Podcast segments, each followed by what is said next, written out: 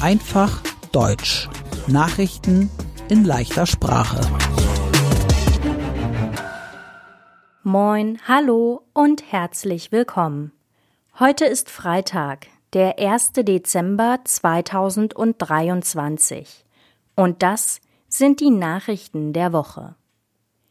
Wir beginnen mit Nachrichten aus Deutschland.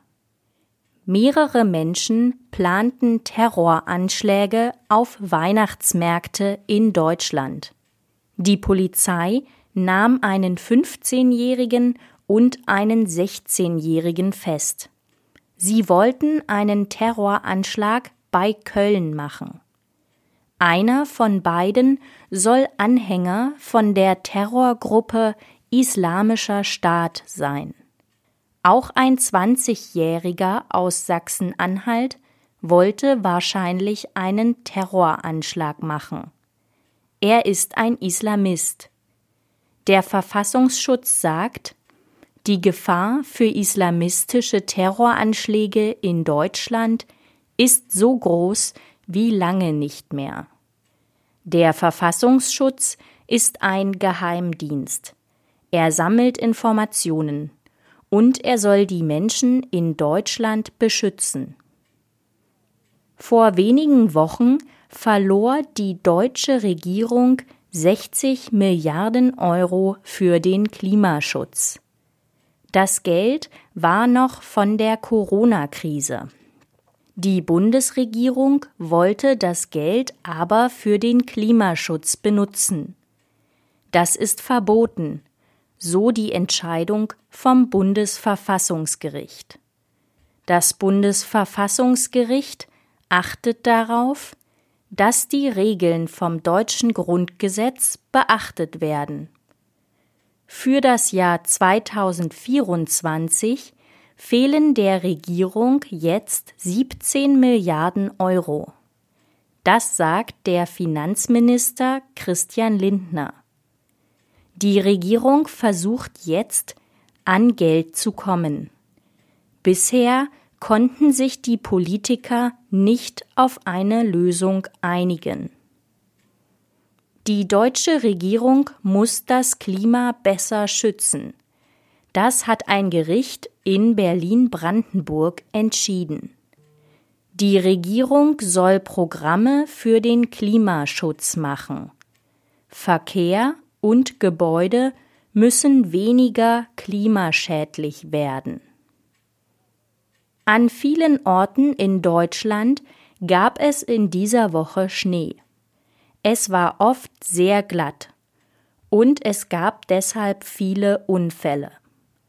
Es bleibt auch in den nächsten Tagen sehr kalt in Deutschland. Besonders viel Schnee gab es auch in den Ländern Rumänien, Moldau und Bulgarien. Dort waren tausende Menschen ohne Strom. Mindestens drei Menschen sind tot. Der deutsche Bundespräsident Frank-Walter Steinmeier und die Präsidentin des Deutschen Bundestags Bärbel Baas besuchten Israel. Frank-Walter Steinmeier hatte ein Treffen mit dem israelischen Regierungschef Benjamin Netanyahu. Dann reiste Steinmeier weiter nach Oman und Katar. Und jetzt die Nachrichten aus der ganzen Welt. In Israel und dem Gazastreifen ist seit sieben Tagen eine Feuerpause. Das heißt, niemand darf schießen. In der letzten Woche wurden viele Geiseln freigelassen. Geiseln sind gefangene Menschen. Die Hamas hatte mehr als 240 Menschen aus Israel gefangen genommen. Bis jetzt hat die Hamas ungefähr 100 israelische Geiseln wieder freigelassen. Und Israel hat mehr als 200 Palästinenser aus den israelischen Gefängnissen freigelassen. Wegen der Waffenruhe kommt auch mehr Hilfe in den Gazastreifen. Die Menschen im Gazastreifen haben nicht genug sauberes Wasser, Strom und Essen. In der israelischen Stadt Jerusalem gab es in dieser Woche einen Terrorangriff. Drei Menschen sind tot. Der Angriff war von der islamistischen Terrorgruppe Hamas. Im Krieg Russlands gegen die Ukraine gab es auch starke Angriffe. Russland machte einen Angriff mit Drohnen auf die ukrainische Hauptstadt Kiew. Mehrere Menschen sind verletzt. In dieser Woche war der Beginn der COP28. Die COP28 ist die Weltklimakonferenz. Hier treffen sich Politiker der Welt und reden über das Klima. Verschiedene Länder wollen viel Geld für Klimaschutz bezahlen. Die Vereinigten Arabischen Emirate und Deutschland wollen 200 Millionen Euro für Klimaschutz benutzen. Die Konferenz COP28 ist in Dubai in der Vereinigten Arabischen Emirate. Der Präsident der COP28 ist Ahmed Al-Jaber. Er hat ein sehr großes Unternehmen für Öl und Gas. Dafür gibt es viel Kritik. Öl und Gas sind sehr schlecht für das Weltklima. Henry Kissinger ist mit 100 Jahren gestorben. Er war ein sehr wichtiger Politiker. Kissinger war früher Außenminister der USA.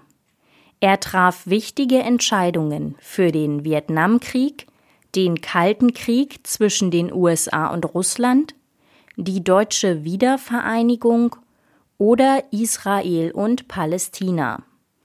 Aber es gibt auch Kritik. Zum Beispiel für Henry Kissingers Rolle in Kambodscha, Chile und Argentinien in den 1960er und 1970er Jahren. Und zum Schluss die gute Nachricht der Woche. Hamburg will Solardächer auf öffentlichen Gebäuden. Solardächer machen aus Sonne Strom. Das sind erneuerbare Energien. Erneuerbare Energien aus Wind oder Sonne sind gut für das Klima. In den Show Notes finden Sie den ganzen Text dieser Podcast-Folge zum Mitlesen. Mein Name ist Annika Würz. Ich wünsche ein schönes Wochenende.